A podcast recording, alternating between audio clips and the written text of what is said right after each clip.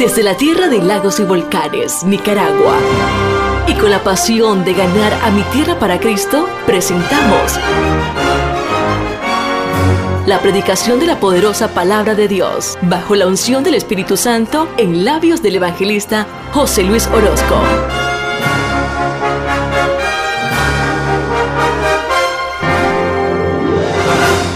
Jesucristo, tu reino vino conmigo a este lugar. Yo establezco el reino tuyo acá, Señor, en este lugar. Y toda fuerza de las tinieblas hoy en esta mañana es sujeta. Oro para que la gloria de tu Espíritu Santo esté acá en este lugar. Solamente quiero ser la voz tuya, Señor, para que tú no hables a cada uno de los que estamos acá. Háblanos, por favor. Úsame como tú quieras hacerlo y de la manera que tú quieras hacerlo. Para la honra y gloria de tu nombre, mi Señor. En el nombre de Jesús te lo pido, Padre. Amén, Señor. El Señor es bueno. ¿Cuántos creen que Él es bueno? Hoy es un día maravilloso. Así que yo quiero que se acomode. Sé que está haciendo un poco de calor, pero acomódese y disfrute la palabra del Señor el día de hoy. Hoy quiero hablar acerca de, lo, de este tema, fe que no retrocede en la tribulación. Dígale al que está al lado suyo, fe que no retrocede en medio de la tribulación. Vuélvalo a ver una vez más y dígale, no tienes que retroceder en medio de tu tribulación. Él es bueno. Apocalipsis capítulo 2, verso 9. Apocalipsis capítulo 2, verso 9. Dice así la palabra de Dios. Yo conozco tus obras y tu tribulación y tu pobreza pero tú eres rico y la blasfemia de los que dicen ser judíos y no lo son, sino sinagoga de Satanás. Dios bendiga su palabra. Hoy quiero compartir esto porque creo que es vida para cada uno de los que estamos acá presentes. Todos, sin excepción de personas, seremos probados. Usted tiene que diferenciar entre lo que es una prueba y lo que es una tentación. La prueba la manda Dios y la tentación te la pone el diablo. La prueba es para simplemente sacar de ti ese hombre que Dios quiere hacer. Y la tentación es para que tú caigas y quebrantes la ley de Dios. Y hoy quiero hablar de esto porque si a usted le predicaron un evangelio en el cual usted nunca iba a tener prueba, déjeme decirle que le mintieron. Le engañaron. Ese no es el Evangelio de Cristo. El Evangelio de Jesús, Dios va a probar a sus seguidores. Y vamos a hablar de tres cosas el día de hoy, por qué nuestra fe tiene que ser probada. Todos los que estamos acá, que levantamos nuestras manos y gritamos, yo tengo fe, Dios va a probar tu fe. Por favor, dígale el que está al lado suyo, Dios te va a probar tu fe. Y no crea de que Dios está dormido, de vacaciones en Montelimar o de vacaciones en otro país y Él no sabe lo que está pasando hoy en tu vida. Él sabe que estás desempleado. Él sabe que tienes problemas en tu matrimonio. Él sabe que tienes problemas con tus hijos. Él sabe que tienes problemas en el ministerio económico. Él lo sabe. Y en Apocalipsis Dios estaba dirigiendo a una de las siete iglesias de Asia, que era la iglesia Esmirna, y le estaba diciendo, yo conozco tu tribulación y conozco tu pobreza. Dios sabía lo que estaba pasando esa iglesia. Él estaba diciendo en esencia, sé lo que estás atravesando y lo que está sucediendo en tu vida. Pero no te preocupes, yo estoy contigo. Quiero empezar a introducir esto y la escritura me enseña que yo como un hombre de Dios debo de ser probado. Y en el Salmo 66, verso 10 dice que Él nos probará como se prueba la plata. Y dice así el verso 10, porque tú nos probaste, oh Dios. ¿Quién te manda la prueba? No el diablo, sino Dios. ¿Quién te prueba? No es el diablo, es Dios. Dios dice, tú nos probaste, oh Dios, nos ensayaste como se afina la plata. ¿Para qué Dios te prueba? Es para afinarte. Porque que cuando venimos del mundo traemos todo lo del mundo. Y todo lo del mundo tiene que ser quitado del hombre de Dios. Y para eso son las pruebas, para afinarte, para refinarte para que seas un hombre distinto y una mujer distinta a la gente que hay en el mundo. Y mire lo que sigue diciendo. En el verso 11 dice, nos metiste en red, pusiste nuestros lomos, en nuestros lomos pesada carga. Y el verso 12 dice, hiciste cabalgar hombres sobre nuestras cabezas. Pasamos por el fuego y por el agua y nos sacaste en abundancia. ¿Cómo va a terminar la prueba usted? Usted no la va a terminar en derrota ni fracasado. Usted la va a terminar en abundancia. En abundancia. Y esto no estoy hablando de abundancia solo en lo económico. Estoy hablando de que si estás pasando una prueba en la salud, al final de cuando tu prueba de salud se acabe, terminarás siendo un hombre totalmente sano que si estás pasando una prueba en tu matrimonio, nunca más vas a, cuando se acabe esa prueba en el matrimonio, nunca más volverás a pasar por ese lugar si logras aprender lo que Dios te quiere enseñar. Porque hay gente atravesando pruebas y pruebas y pruebas. Y sabe, hay gente que dice, mire predicador, estoy cansado, es la misma de hace 20 años. Es que es sencillo, no has aprendido todavía en 20 años. Porque la gente apenas llega a la prueba le dice, Dios, sácame de la prueba. Dios, apúrate porque ya no aguanto más. Y Dios dice, yo quiero refinarte como se refina la plata. Disfrútelo. Dígale que está al lado suyo, disfrútelo. Hermano, disfrútelo. No se queje tanto, no llore tanto. Disfrútelo porque lo están probando, porque lo están afinando porque lo están refinando. Y al final, al final de eso dice, terminarás tu prueba en abundancia. Y toda la gente que te dio la espalda y dijo que era un castigo divino del cielo, es que esos no saben nada. Hay muchos predicadores que dicen que los hombres no debemos de ser probados y que de repente cuando te prueban las finanzas es porque hay un pecado de inmoralidad en tu vida. Y yo le aseguro algo, yo he tenido yo he tenido pruebas en mis finanzas y yo reviso mi vida desde la cabeza hasta la planta de los pies y digo, no hay ningún pecado en mí, así que estoy siendo probado. Y cuando está siendo probado, usted, aunque ore, aunque ayune, aunque vigile, aunque haga lo que haga, usted tiene que terminar su prueba. Y usted tiene que aprender de su prueba. Porque si usted no aprende de la prueba que usted está pasando, usted no hizo nada. Usted no lo refinaron como se refina el oro. Termina siendo el mismo producto. Nosotros, voy a usar una palabra nosotros somos un material que Dios tiene, que es, por eso la Biblia dice en Jeremías que Él es el alfarero. Y nosotros somos el barro y Él nos va a moldear a nuestra, a la imagen de un patrón que ya está hecho. Y el patrón que ya está hecho es el patrón de Cristo. A ese varón nos están moldeando. Esta carne pecaminosa no se quiere parecer a Cristo, se quiere parecer a todo hombre, a toda superestrella que sale en la televisión de predicador, pero nunca se quiere parecer a Cristo. Y Dios lo que quiere hacerte a ti es que te parezcas a Cristo, no que te parezcas a una mujer profeta o a una pastora que sale en radio o en televisión. Él quiere que te parezcas a Cristo. Él no quiere que te parezcas a mí, Él quiere que te parezcas a Cristo. Y a ese varón te están forjando. Venga usted, venga.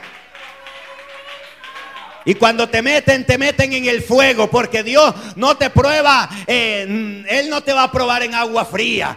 Él, no te, él te prueba en el fuego. Porque Dios no es un Dios frío, Dios es un Dios fuego. Desde el Génesis hasta el Apocalipsis, Dios es un Dios de fuego. Y si a usted no le gusta el fuego, usted tiene problemas entonces, porque Dios es fuego. Y dice que Él nos prueba en fuego, porque estas manos se tienen que parecer a Cristo. Estos ojos tienen que parecerse a Cristo. Estas orejitas tienen que parecerse a Cristo. Esta boca tiene que parecerse a Cristo. Este corazón tiene que parecerse a Cristo. Esos pies tienen que parecerse a Cristo. Que cuando la gente te vea caminando en la calle diga, allí va un cristiano nacido de nuevo.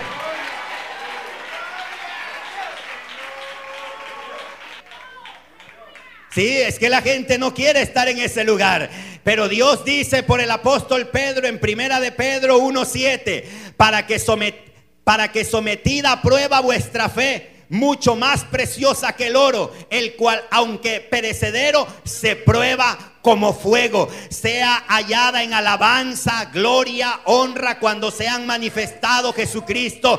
El Señor prueba a cada uno de nosotros los justos y nos probará en el fuego. La fe nuestra será probada en el fuego. Pero mire, Necesitamos en medio de la prueba ser hallado de dos cosas. Tenemos que tener alabanza, gloria y honra en ese lugar. Eso significa estar agradecidos por estar en el lugar donde estamos. Nos encanta la prosperidad, ¿verdad que sí? Nos encanta estar sanos. Nos encanta no tener ni un solo problema en el matrimonio ni problemas con los hijos. Pero eso no nos hace ser a la imagen de Cristo. Las pruebas te hacen ser a la imagen de Cristo. Y en el Salmo 11, verso 5 dice, Jehová prueba al justo, pero al malo y al que ama la violencia, su alma lo aborrece, dice la Biblia. Él prueba al justo. Levante la mano los que son justos acá. Y si no está siendo probado, no te aflijas, ya te va a venir. Y el que está en la prueba, dice que adore y alabe al Señor. Yo no sé cuántos vinieron hoy. Ponte tu marimbita por ahí. Usted lo que no puede guardar son sus instrumentos de música. Porque a través de las pruebas usted tiene que adorar más al Señor.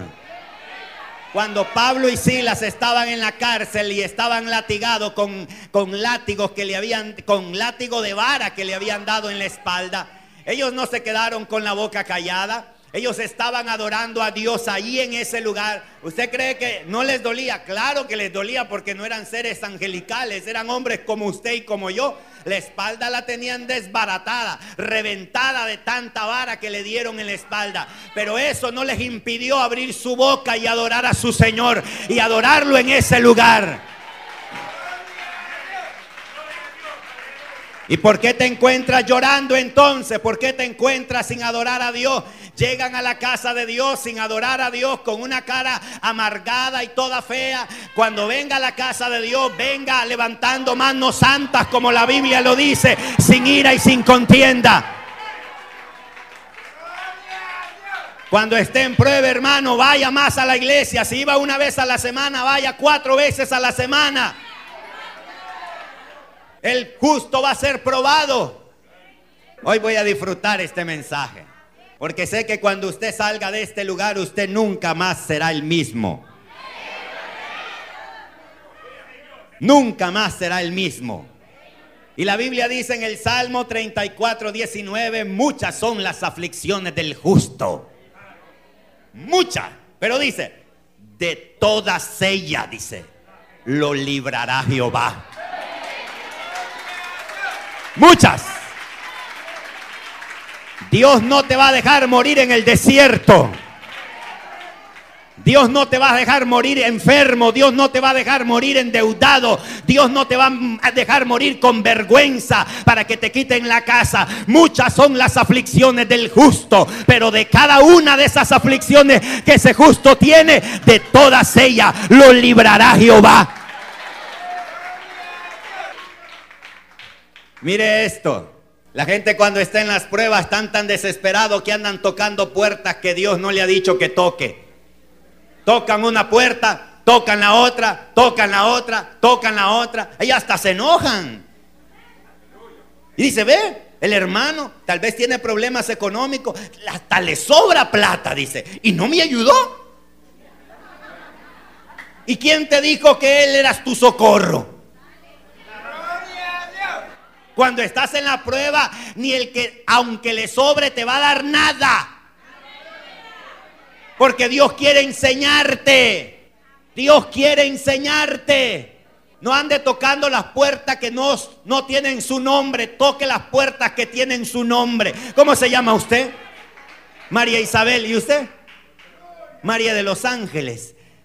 Hermana, María, usted va a tocar sus puertas la suya, no la de la hermana, ni la de la hermana la suya, ni el hermano la suya, y así viceversa. Usted tiene que saber cuál es la puerta suya, porque si usted anda tocando puerta tras puerta, usted se frustra, usted después dice, Dios me abandonó, Dios no te abandonó, Dios ya designó una puerta para ti. Y la Biblia dice en Apocalipsis, esta puerta yo le he abierto y nadie la puede cerrar.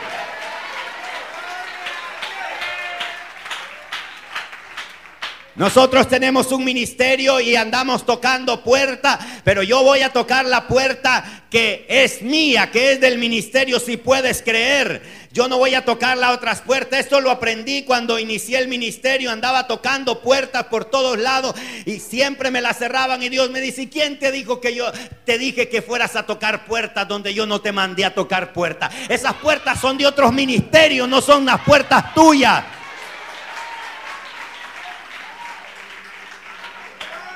Óigame, yo estoy predicando algo que yo he vivido en mi vida. Algo que yo sé lo que es estar en aflicción. Yo sé lo que es estar en prueba. Yo sé lo que es estar en momentos de escasez. Yo sé lo que es estar en momentos de, eh, enfermo en una cama. Yo sé lo que estoy hablando el día de hoy. Muchas son las aflicciones del justo. Pero de cada una de esas aflicciones que he tenido en mi vida, de cada una Dios me ha librado. El hecho es que en la Biblia está, y si está en la Biblia, yo lo creo lo que la Biblia dice. El salmista decía, mi alma está llena de problemas, mi vida está cerca hasta la tumba, dijo David en el Salmo 88, verso 3. Así nos encontramos a veces, sentimos que nos morimos, tantos problemas, sentimos que vamos a perecer ante esos problemas, ya, nos, ya no hayamos qué hacer, pero en medio de cada una de esas pruebas, de tribulaciones, de aflicciones, de angustia, de todo eso, hay un propósito de Dios. ¿Y cuál es el propósito? Estudiemos el primer propósito de Dios. Cada vez que Dios te pone en una prueba es para producir una fe inquebrantable. Anótelo, es una fe inquebrantable la que tiene que haber. Esa fe inquebrantable nada la mueve. Escuchó, nada mueve esa fe de ese hombre con una fe inquebrantable. Mire esa gente, esa gente que dice tener fe. Cuando esa gente dice tener fe y vienen los problemas, ellos lo que hacen es que ellos se van de la iglesia, se enojan, no tienen una fe inquebrantable. Aquella gente que de repente Dios no les da lo que ellos están pidiendo, se van de la iglesia y dice, yo vine para ser sanado y Dios no me sanó, me voy de esa iglesia. No hay ningún poder de Dios sanando enfermo en ese lugar. No hay fe inquebrantable. Cuando la gente pierde algo, ellos se van. ¿Por qué? Porque Dios quiere producir en nosotros fe inquebrantable, que no lo mueva nada. Por eso dijo en el Mateo capítulo 6, cualquiera pues que oye mis palabras y las hace, le compararé a un hombre prudente que edificó su casa sobre la roca. Vinieron ríos, golpearon contra aquella casa, pero aquella casa no cayó por una sola razón, porque estaba fundada sobre la roca. Eso es fe inquebrantable. Los problemas van a venir.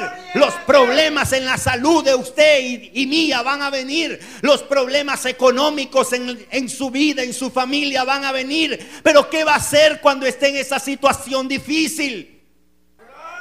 ¿Dónde está la fe? La Biblia dice que el justo no vive por vista, el justo vive por fe. Usted no vive por nada de lo que hay en este mundo, porque todo lo que está en este mundo es efímero, es temporal. Todo, esta cortina que usted ve acá, 20 años después ya no va a servir, la tela se va a dañar y estará podrida, ya no servirá más, es algo temporal, pero la fe es algo eterno. Por eso Dios dice, el justo vive por fe. ¿Cuántos viven por fe acá? Usted necesitará fe para poder vivir en esta tierra. Usted si se pone a vivir con lo que hay en su bolsa, hermano, déjeme decirle que usted se morirá. Pero usted tiene que vivir por fe. Y cuando estoy hablando de fe, esto no se trata de simplemente confesar como, como algunas personas solo andan confesando y sin creer. Esto es fe y creer. ¿Y sabe por qué? Porque con el corazón se cree y con la boca se confiesa. Pero hay gente confesando pero no creyendo. Hay gente diciendo Dios es un Dios de prosperidad y ellos lo dicen con su boca pero no lo creen con el corazón. Dios sana, lo dicen con la boca pero no lo creen con el corazón. Y lo que usted está hablando solo son palabras y las palabras no producen nada si usted no lo cree aquí en el corazón. Por eso David dijo, de toda cosa guardada, guarda una sola cosa, guarda tu corazón. Porque le dice, porque de ese corazón mana la vida. Del corazón mana la fe. Si este corazón está dañado, entonces todo tu cuerpo está dañado. Porque si este corazón no cree ciegamente a la palabra del Dios, a la palabra de Dios, entonces sencillamente eh, usted está acabado y fracasado. Aunque le ponga la mano quien le ponga la mano, si usted no cree lo que la palabra de Dios ha prometido, nada va a suceder. Eso es fe. Y por eso tu fe va a tener que ser tambaleada tu fe va a tener que pasar por agua, tu fe va a pasar por el fuego, tu fe va a pasar por tantas situaciones difíciles para tener una fe inquebrantable. Nada lo mueve. Póngase de pie. Esa fe inquebrantable siempre se mantiene firme en ese lugar. Y cuando póngase firme, como un soldado. Pero vuelva a ver hacia allá. ¿Sabe?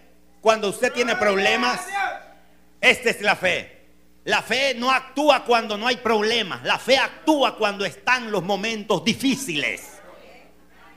Eh, fe quién Yo no necesito fe cuando yo tengo todo en mi casa.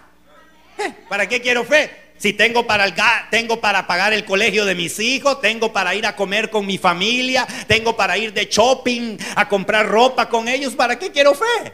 Si tengo todo. Pero mi fe va a actuar cuando no tengo nada en mi casa. Hay gente que dice, es que yo tengo fe, sí, porque tienes todo, estás en, tienes trabajo, pero a ver si vas a tener fe cuando estés desempleado. Hmm. Fácil tener fe, decir, yo, yo tengo fe cuando está sano. Dígame si tiene fe cuando esté enfermo. Y dice, la fe viene por el oír y el oír la palabra de Dios. ¿Cuándo viene? No está, ella viene cuando oye la palabra de Dios. Pero ella no viene, escuche, es una palabra que Dios me enseñó y se la quiero compartir a usted porque me revolucionó. La fe viene por el oír y el oír la palabra de Dios. Pero ¿qué palabra? No es la palabra que está escrita, es la palabra que usted cree. Es lo que usted cree con su corazón cuando la fe viene y actúa y lo acapara y lo envuelve. Entonces su fe será probada. Cuando viene una enfermedad a la vida de la hermana, la fe la mueve. ¿Ya vio que la movió? Fe firme. Firme, que nada lo mueva. No importa lo que los médicos diagnostiquen. No importa lo que el diácono te diga. No importa lo que el mismo pastor te diga. Tú crees a la palabra de Dios, no a la palabra de un hombre. Fe inquebrantable. Fe viene por el oír y el oír la palabra de Dios. Y si tú crees con tu corazón, si tú crees con este corazón, y tú lo confiesas con tu boca, tus oídos lo oirán. Y si tu oído lo oye, tu cuerpo entero lo escuchará. y lo que entrará a tu cuerpo es fe. Tu mente, tus ojos, tu nariz, tu boca, tus manos, todo tu ser tendrá fe para creer que vas a recibir un milagro en tu cuerpo. Y si el diablo te convence que tú no eres un hombre de fe y una mujer de fe, prepárese la caja, cómpresela, porque se va a morir. ¿Cuántos hombres yo no he visto postrado en una cama, desahuciado por los médicos? Pero sabe algo, se levantan en fe y creen que Dios puede hacer el milagro, porque Dios es un Dios que todavía hace milagros. A esta prueba el apóstol Pedro le llamó una experiencia de, o una prueba de fuego en primera de Pedro 4:12. Hemos peleado y estamos peleando esta carrera. La Biblia dice en segunda de Timoteo 4:7, he peleado la buena batalla, he terminado mi carrera, me he mantenido en fe. ¿Sabe? Él estaba diciendo, yo me mantuve en fe. Al final de todo esto, yo estoy parado. Mi fe sigue, sigue siempre siendo la misma. ¿Ha crecido a través de las pruebas usted o sigue siendo el mismo llorón? Gente llorona en las pruebas, hermano. Deje de llorar tanto. Parece firme en fe. Si usted quiere crecer, bueno, si usted no quiere crecer, quédese como usted quiera. Yo le estoy predicando. Si usted quiere hacerlo, bueno, y si no, pues no lo haga. Ese no es. Yo solo soy un portavoz del mensaje de Dios. Pero yo he disfrutado cada una de mis pruebas. Y cada vez que estoy en ese lugar, me paro más firme en ese lugar y digo, bueno, aquí nada me va a mover en lo absoluto en este lugar. Párese firme.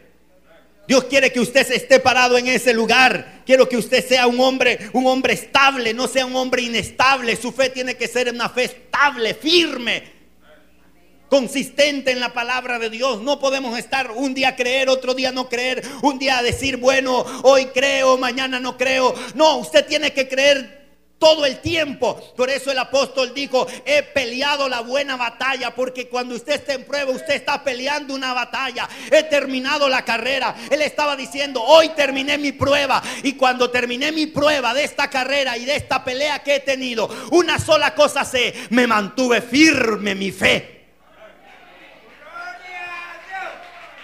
Yo no sé cuántos tienen una fe firme el día de hoy.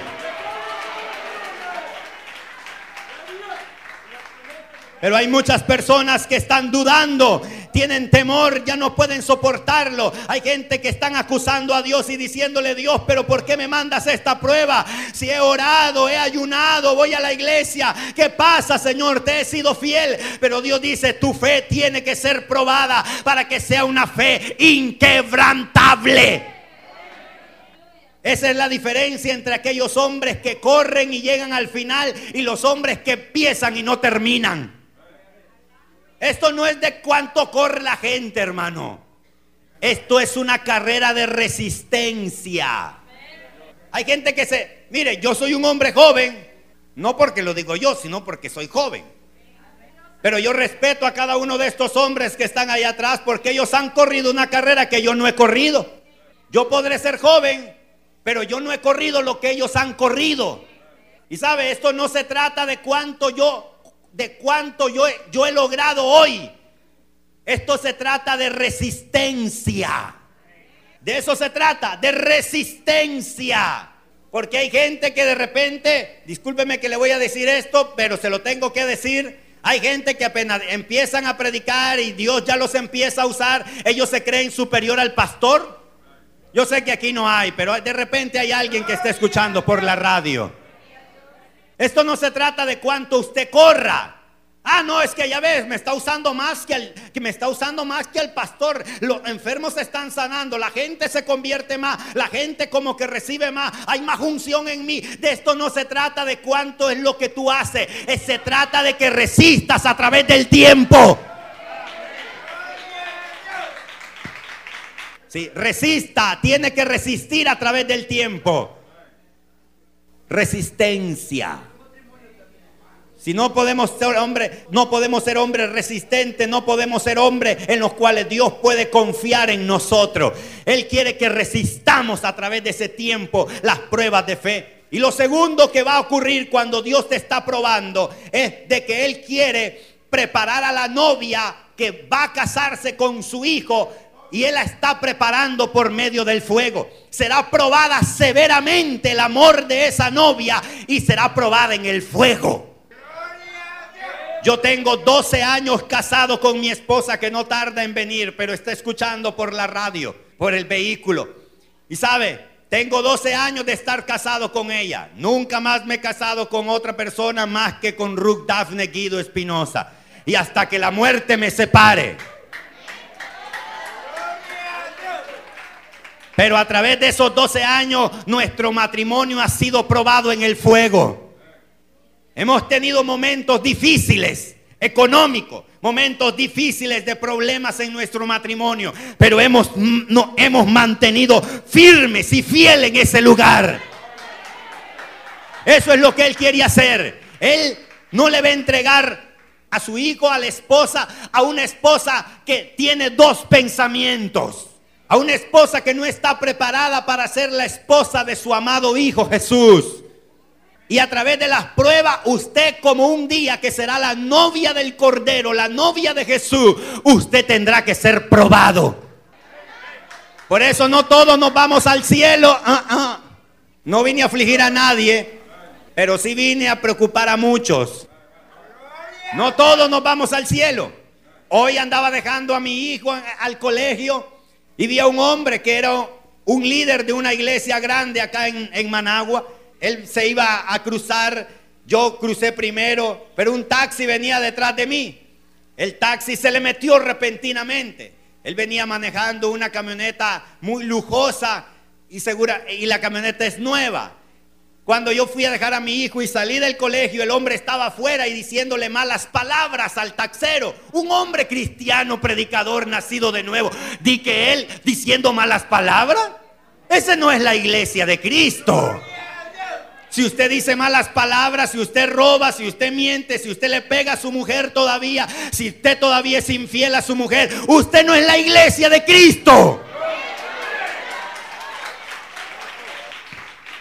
Sí, tendremos que ser refinados en el fuego, probado. Nuestro amor hacia Él tendrá que ser probado. Este mundo por eso lo único que tiene que hacer en ti es distraerte. Este mundo lo que trae es distracción para los hombres de Dios. Te atrae con fama, te atrae con dinero, te atrae con tantas cosas que este mundo te puede dar. Y te distrae, te distrae, te distrae, te desenfoca. Él quiere una iglesia, una novia que ame a su hijo con todo su ser. El apóstol Pablo decía estas palabras en 2 de Corintios 5:8, estar ausente del cuerpo pero presente en el Señor. Y él decía también, una sola cosa tengo, he muerto a todo eso y he vivido para Cristo Jesús. ¿Para qué usted está viviendo en esta tierra? ¿Qué es lo que usted quiere hacer? ¿Por qué usted es cristiano? ¿Para qué usted va a la iglesia? Hay gente que simplemente va y carga una Biblia, se va a la iglesia, da las ofrendas, da los diezmos, ni siquiera sabe para qué es cristiano. Él te está preparando, no te vas a casar con cualquier hombre, te vas a casar con el Hijo de Dios. Y Él dice que quiere una iglesia pura, limpia, sin mancha, sin arruga. Él está diciendo, quiero a alguien, quiero una esposa para mi hijo inmaculada. Él le quiere dar a su, a su hijo una esposa virgen, con quien no tuvo contaminación con este mundo, con que este mundo no le atrae nada. Si yo me hubiera casado con mi esposa, yo el día que le pedí matrimonio, ella me hubiera dicho, bueno, José Luis, es que todavía me gusta otro. Eh, bueno, entonces yo le hubiera dicho, entonces, decídete, o él o yo. Pero yo sabía que ella me amaba a mí y me sigue amando a mí. Dios el Padre en el cielo, Él tiene que estar seguro que tú eres la mujer a quien Él le va a dar a su hijo. No se la va a dar a cualquiera, solo porque carga Biblia. No, Dios anda buscando siempre una iglesia pura, limpia, sin mancha y sin arrugas. Así que no te alegres porque vas a la iglesia, te vas a ir al cielo. O porque cargas la Biblia o porque das los diezmos, te vas a ir al cielo. Porque si no vivís la obra de la obra del Espíritu aquí en esta tierra, el cielo no es para nosotros, hermano. Y eso me incluye a mí también. Estoy muriendo a este mundo cada día y le digo, Dios, quiero caminar en esta tierra como un hombre muerto caminando en esta tierra. Que nada en esta tierra me atraiga, que nada en esta tierra me sujete a esta tierra. Quiero irme donde está mi amado Jesús.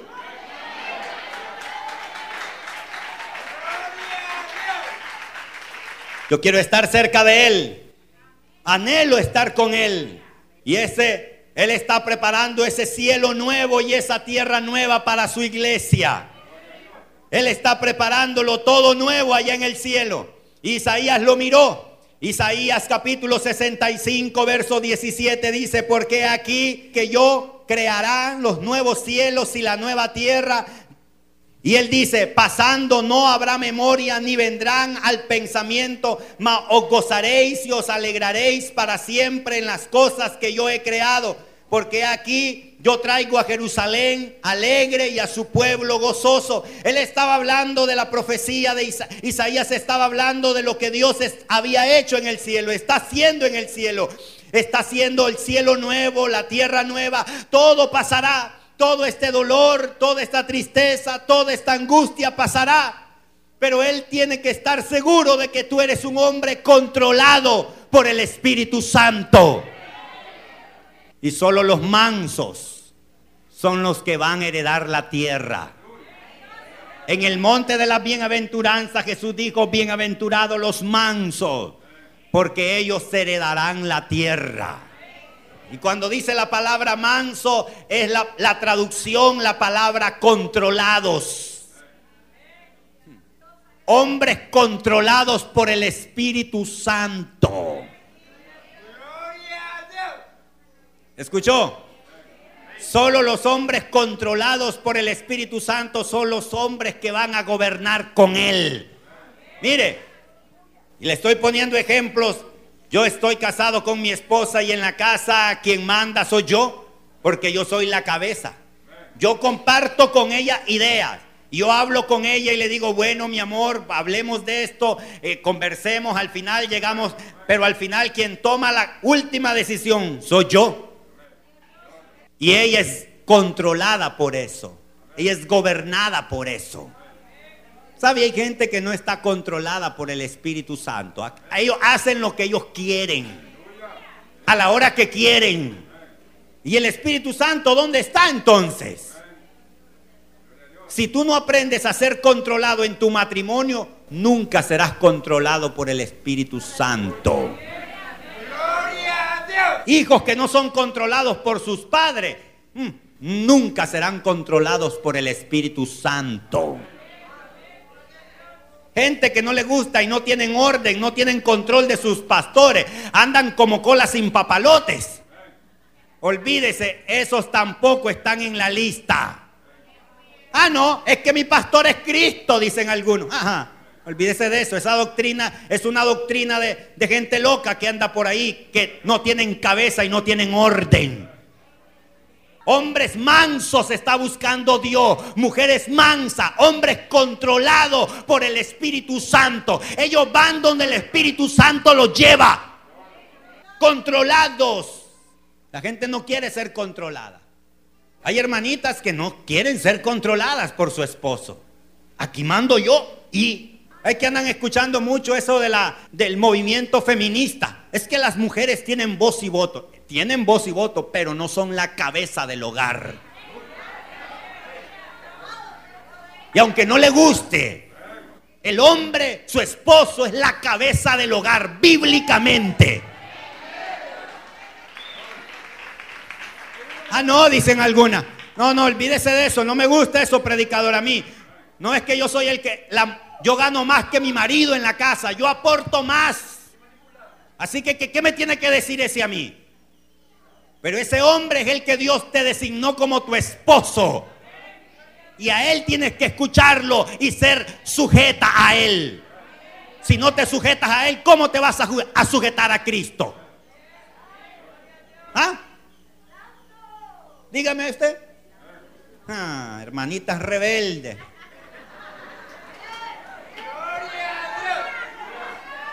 Sí, hermano, hay hermanitas rebeldes. Todavía tienen ese viejo hombre paradas todavía ahí. Hmm.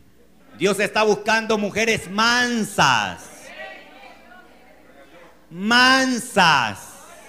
Mansas. Si no eres fiel en tu matrimonio en la tierra, ¿cómo vas a ser fiel para Dios? Ah. Hombres que andan mirando a la otra que no es tu esposa. ¿Cómo te vas a desposar con tu amado? Si el matrimonio aquí en la tierra es la representación del matrimonio del cielo. Ah. tenemos que ser probada, nuestra fe será probada para saber si somos dignos o no somos dignos de casarnos un día con el príncipe, con el lirio de los valles. O somos gobernados o no somos gobernados. Pero aquí tenemos que ser gobernados por el Espíritu Santo. Venga. Y le voy a poner así de manera sencilla, ¿qué es ser gobernado? Los hombres gobernados por Dios nunca andan hablando así, de puro a pura impresión. La lengua la tienen controlada por el Espíritu Santo. Saque la lengua.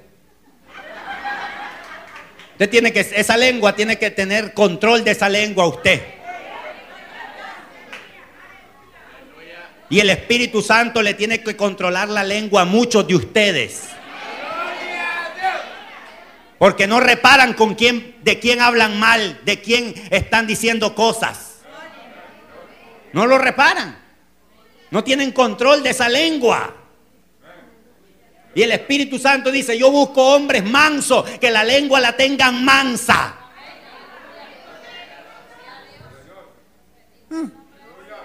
Hombres mansos, mujeres mansas de esta lengua. El apóstol dijo, la lengua puede prenderle fuego a un bosque si no la controlas. Hermanas que antes eran en el mundo chismosas y todavía son chismosas en la iglesia. Antes eran chismosas mundanas, ahora son chismosas cristianas. Y dicen, yo soy candidata para irme al cielo. Hermano, hermanitas, hermanitos, Dios está buscando hombres mansos, controlados. Esta carne, si usted le da un ratito Ponga esta carne a no orar ni ayunar por dos meses. Esta carne se, se quiere seguir haciendo lo que antes hacía. Pero sabe, controlado. Cuando esta carne quiere entrar ahí a ese lugar que sabe que no debe de entrar, el Espíritu Santo lo controla y lo, lo pone en línea recta donde debe de caminar. Quiero contarles este testimonio. Siéntate por ahí. Este es un testimonio real de un pastor el hombre estaba en adulterio con una mujer de la iglesia. Y sabe, el Espíritu Santo le dijo a este hombre, no quiero que vayas a ese lugar, le dice. Si vas ese día, nunca más volverás a sentir mi presencia.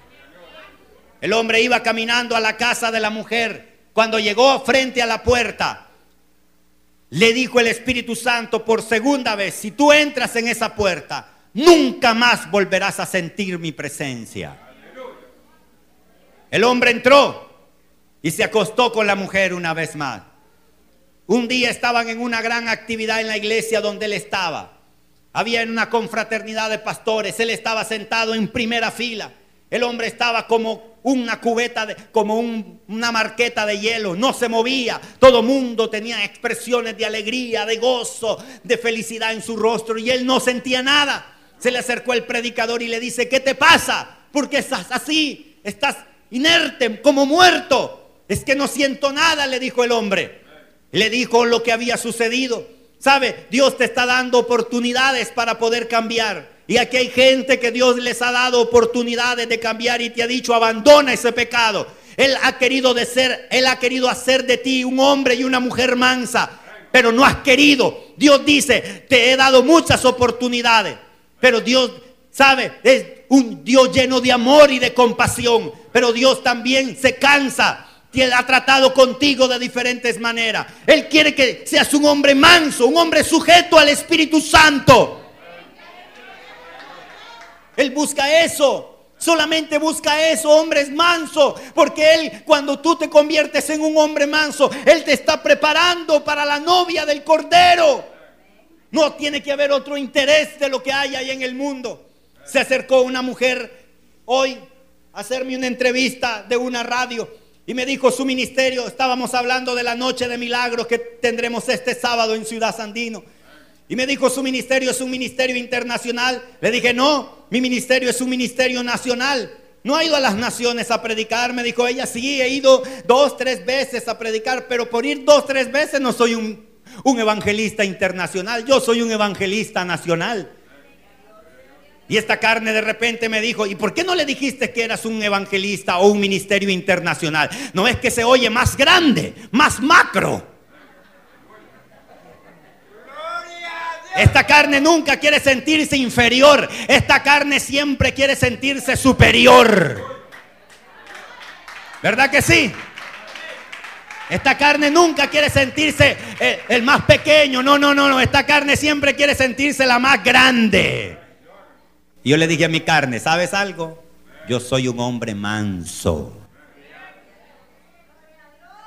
No me importa que otros ministerios sean ministerios internacionales y anden alrededor del mundo.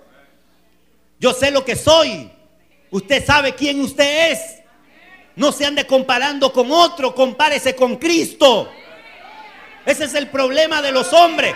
Se quieren comparar con el otro y como el otro es más grande, entonces andan pues, queriéndose subir en plataformas para que los estén viendo, porque ellos quieren ser las, ellos quieren ser la gente visible ante ellos. Y, y viste que el hermano que estaba ahí, Dios lo está usando. Es de esa generación nueva que Dios. Dios dice, yo veo de lejos al soberbio, pero al humilde lo veo de cerquita. Dios está buscando hombres humildes humildes, hombres mansos. ¿Qué es lo que usted quiere de Cristo? ¿Qué es lo que usted pretende del Evangelio?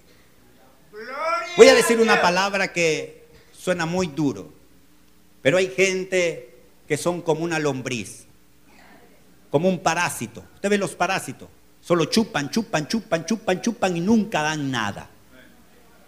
Hay gente que viene a la iglesia solo para chupar, chupar, chupar, chupar, chupar, chupar y nunca dan nada. Sí. Ellos vienen, al, ellos vienen a ser cristianos porque han escuchado que hay prosperidad. Ellos vienen a la iglesia porque hay, dicen que aquí hay poder para sanar enfermos. Y ellos chupan, chupan, chupan, chupan, chupan, chupan, chupan. Pero nunca dan nada. Ellos nunca dan nada. Ellos nunca oran. Ellos nunca leen la Biblia. Ellos nunca hacen una media vigilia de oración. Ellos nunca están en la iglesia en primera fila. Son los que llegan de último. Ellos chupan, chupan, chupan, chupan, chupan. Pero nunca dan nada. ¿Qué le estás dando a Dios? ¿Qué le estás dando a Dios? ¿Le estás dando a tus hijos a Dios? ¿Le estás dando tu poquito dinero, tu mucho dinero que tienes a Dios? ¿Qué estás haciendo con lo que Dios te ha dado? ¿Qué estás haciendo con lo que Él ha puesto en tu mano? ¿Qué hacemos?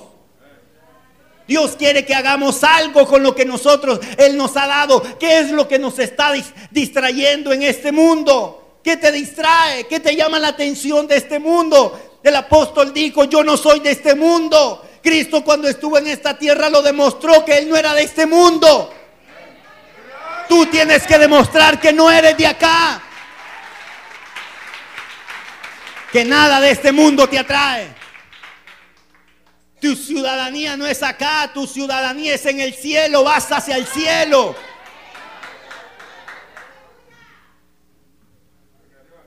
Y si no lo hacemos así, hermano, lastimosamente, un día sonará la trompeta y no nos iremos al cielo. Muchos son llamados y pocos son los escogidos. Yo le digo a Dios, Dios, quiero ser de esos escogidos, no de esos muchos llamados. Quiero ser de esos poquitos hombres escogidos que lo has seleccionado. Todo esto es la iglesia. Pero de repente Dios dice, venga, usted, venga, venga, venga, póngase de pie rápido. Hágase por aquí. Usted, yo, yo, yo amo, no, no puedo leer hasta. Venga acá. Y Dios hace esa selección así.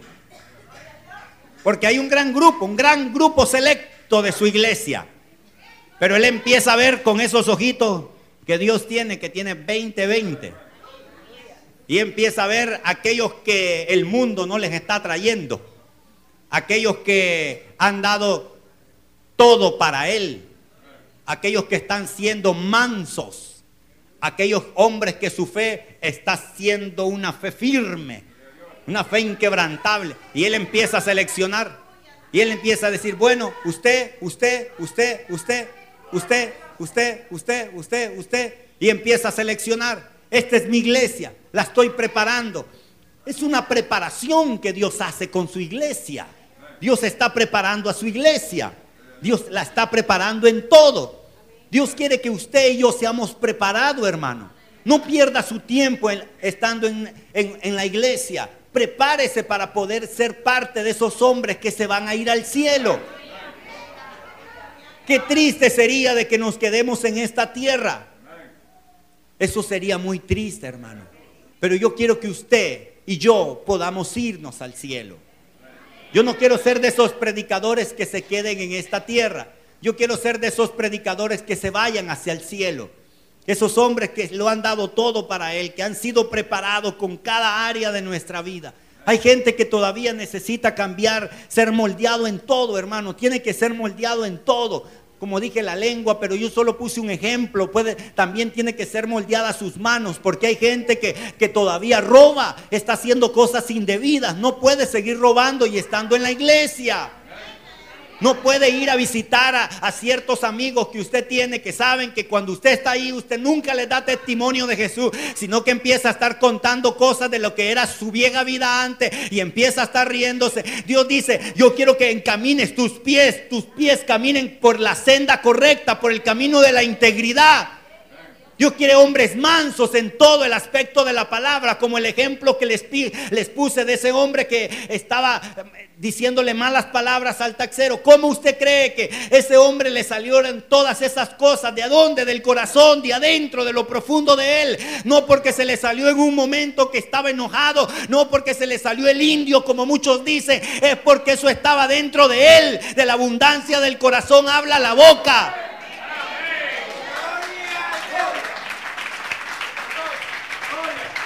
Y Dios va a hacer una selección de hombres y mujeres que lo han dado todo para Él. A Dios no le importa que usted hable en lengua. A Él no le importa que usted ande con un gran faldón a que le llegue hasta el ojo del pie. Porque hay gente con una gran falda, pero Padre mío, son más pecadoras que, que la que anda con falda chinga. Y no estoy en contra de eso, porque creo que las mujeres deben de vestirse prudentemente, como dice la Biblia, con decencia y con pudor. Pero estoy en contra de aquellas personas que creen que la santidad es algo exterior, es algo de afuera. Con todo esto de afuera no te vas a ir jamás. Si no eres santo por dentro, jamás serás santo por fuera.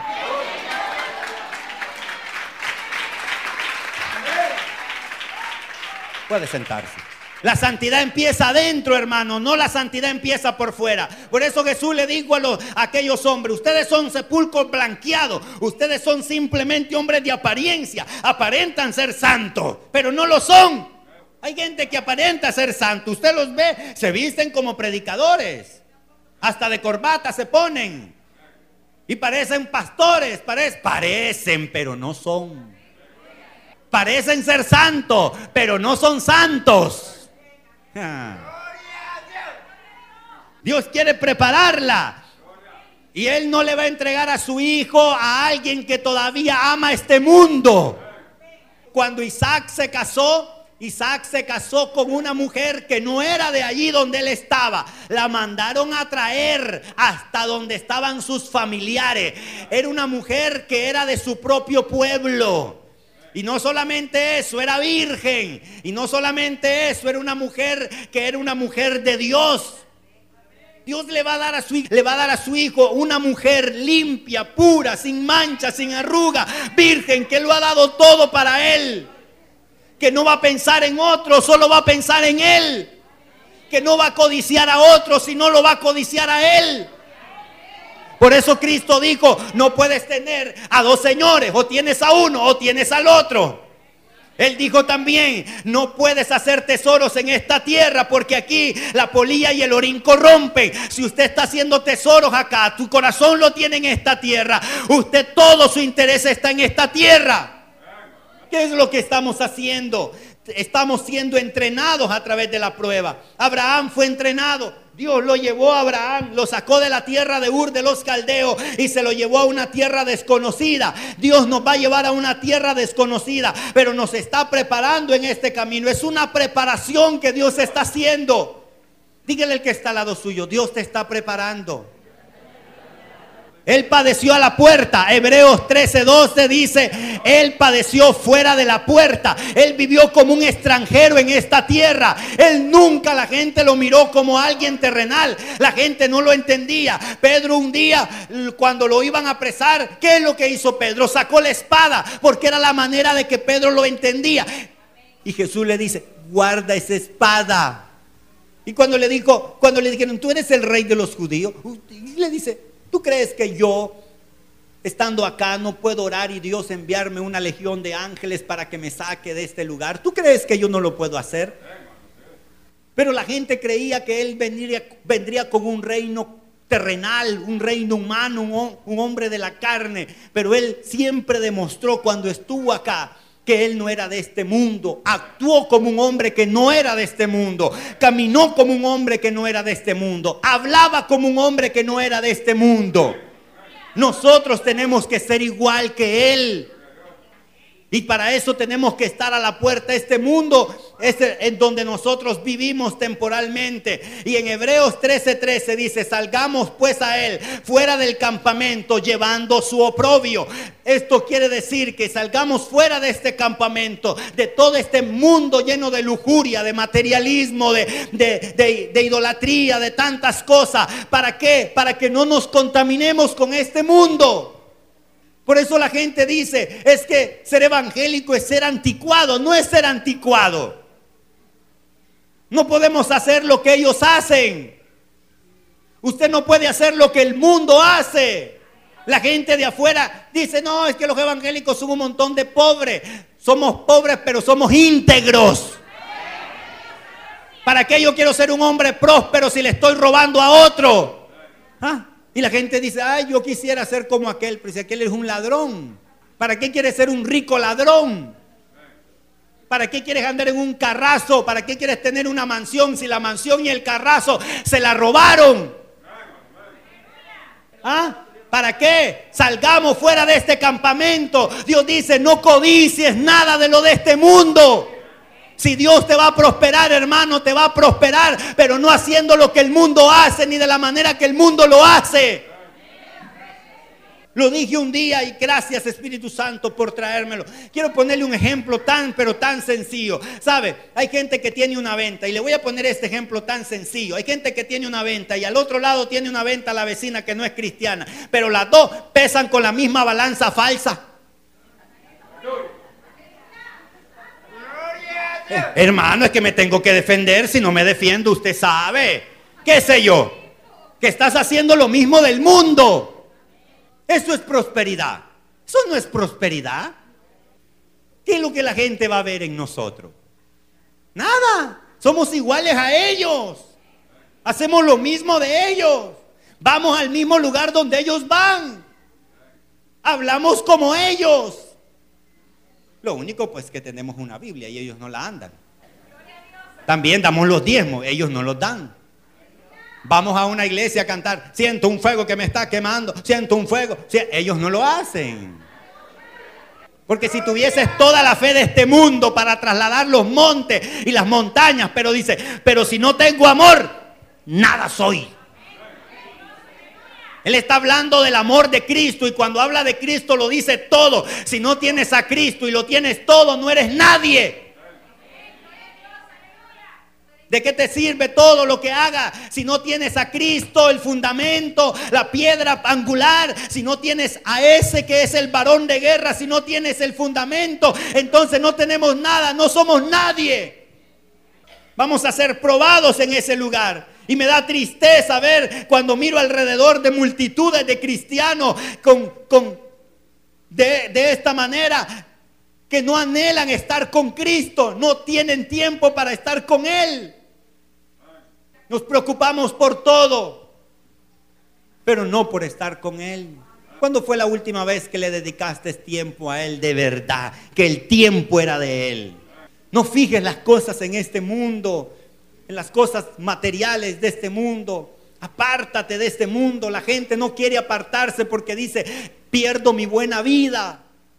¿Qué buena vida? Si no tenemos a Cristo, no hay buena vida, hermano. ¿Para qué quieres esa mansión que has estado orando? ¿Para qué quieres ese carro que has estado orando? ¿Para qué quieres ese trabajo? Para presumirlo, como lo presume el, el hombre que no tiene a Cristo. Dios lo único que quiere hacer es empujarte de este mundo. Párate aquí. Párate ahí. Él lo que quiere hacer es empujarte. Empujarte cada día. Entre más lejos de este mundo estás, estás más a salvo. Antes decían que los evangélicos eran anticuados, porque decían, se visten distinto, hablan distinto, no andan en los lugares donde nosotros andamos. Pero ahora no. Ahora se visten iguales, hablan iguales, hacen lo mismo que nosotros hacemos. O sea, no hay diferencia. Pero Dios dice que te pares a la puerta y que, que te, Él quiere sacarte de ese lugar y te va a llevar empujando. Cada prueba te va a ir moviéndote, moviéndote, moviéndote.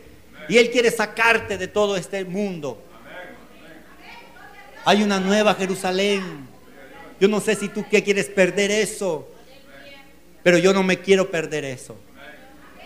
El día más, los dos días más lindos que he tenido. Dele un aplauso al Señor.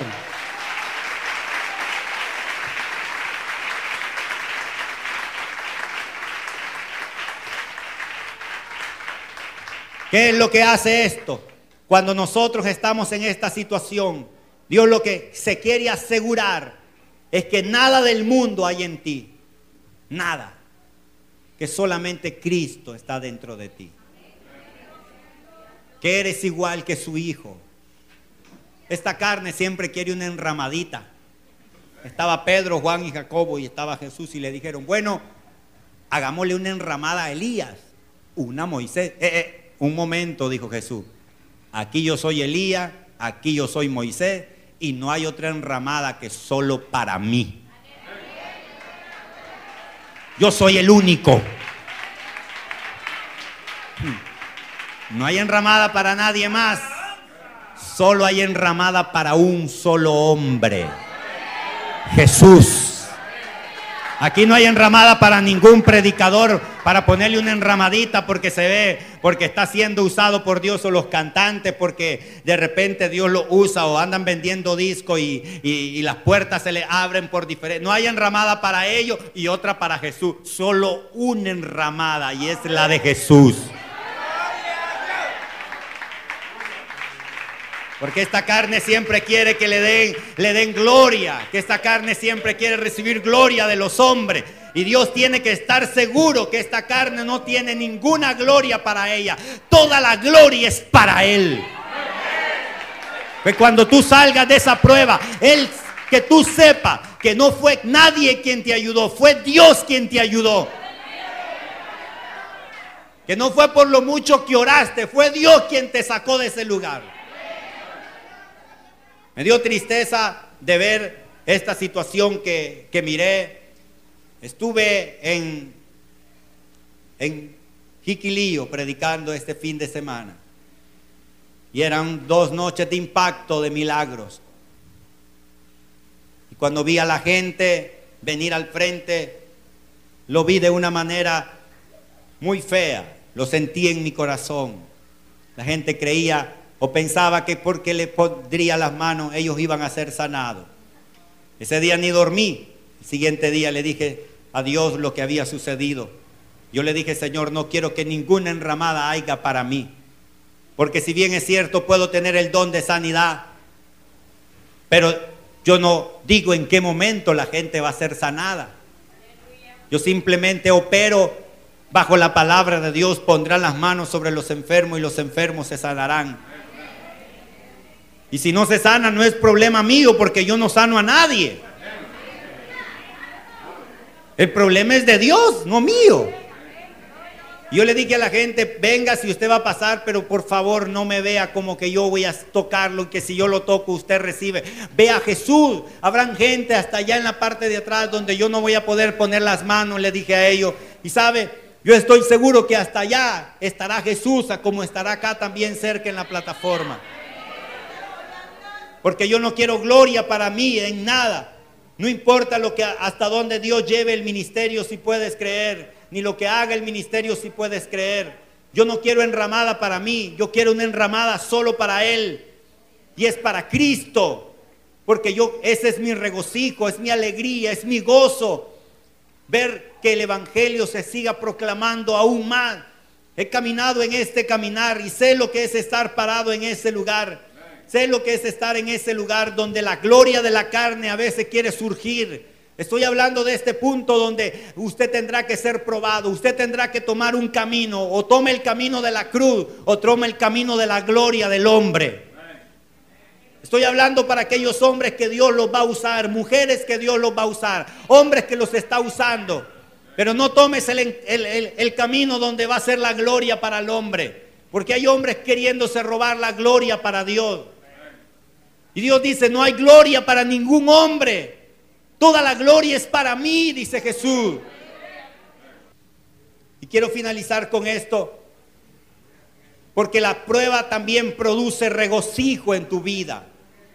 Y la Biblia dice en Isaías 65, 18, os gozaréis y os alegraréis para siempre en las cosas que yo he creado, porque aquí yo traigo a Jerusalén alegre y a su pueblo gozoso. La palabra creando es traer a la existencia. Dios está trayendo a la existencia todo este mundo. Todo este mundo es pasajero. Pero lo que me hace tener regocijo en medio de la prueba es que Dios tiene preparado algo para mí.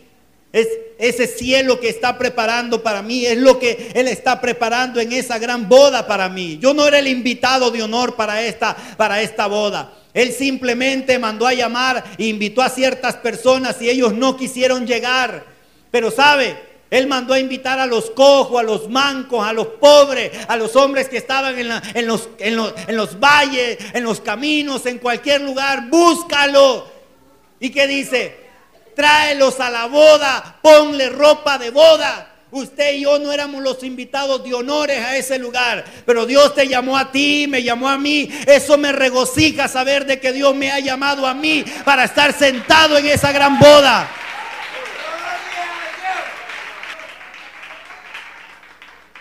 Estoy regocijado y me siento alegre porque Dios me ha salvado y me, y me he despertado de este dormir. Dios quiere que usted se despierte y que se regocije en Él, ya no siga llorando más. Y estoy seguro que a través de cada una de las pruebas que usted está pasando, usted está siendo entrenado por Dios. Usted nunca será el mismo cuando su prueba se acabe. Jamás será el mismo. Regocíjense su Señor. Alábelo a Él porque Él no está muerto. Él está vivo.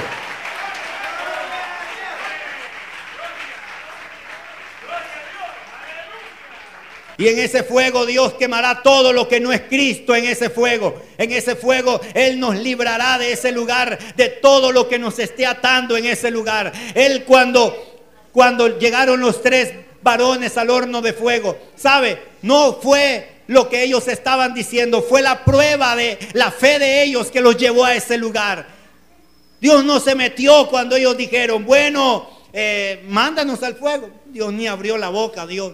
Dios se metió hasta que los metieron al horno de fuego. Dios está contigo en esa prueba.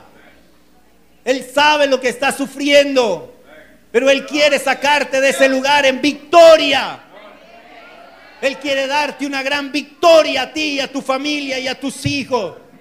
Vete a orar con tus hijos. Ponte a orar en el lugar secreto. Hay, un, hay una gran revelación en esa parte cuando la mujer no tenía nada y le dijo el profeta, ve y busca vasijas vacías. Y solo tengo un poquito de aceite. Le dice, ve, busca vasijas con tus hijos, métete en el cuarto con tus hijos. Dios te está diciendo en tu prueba, mete a tus hijos a orar contigo, no te metas solo, métete con tus hijos, métete con tu esposo a orar y Dios multiplicará lo que tenga que multiplicar. No eximas a tus hijos. Cada vez que estoy en prueba, yo llamo a mis hijos. Aún mis hijos de dos años lo pongo a orar porque quiero enseñarle a mi hijo que a través de toda circunstancia que estemos pasando, solo hay una persona que nos puede extender la mano y ese se llama Jesús. Y en medio de toda la situación yo tengo que tener una fe que no retrocede. Porque la única cosa que vence al mundo es nuestra fe. No hay nada que venza este mundo excepto nuestra fe. El justo vivirá por fe. El justo vive por fe. Pero hay alguien a quien Dios no le agrada. Que el alma de Dios no le agrada. Y es aquel hombre que retrocede. Pero nosotros no somos de los que retrocedemos, sino de los que avanzamos. Por favor, póngase de pie.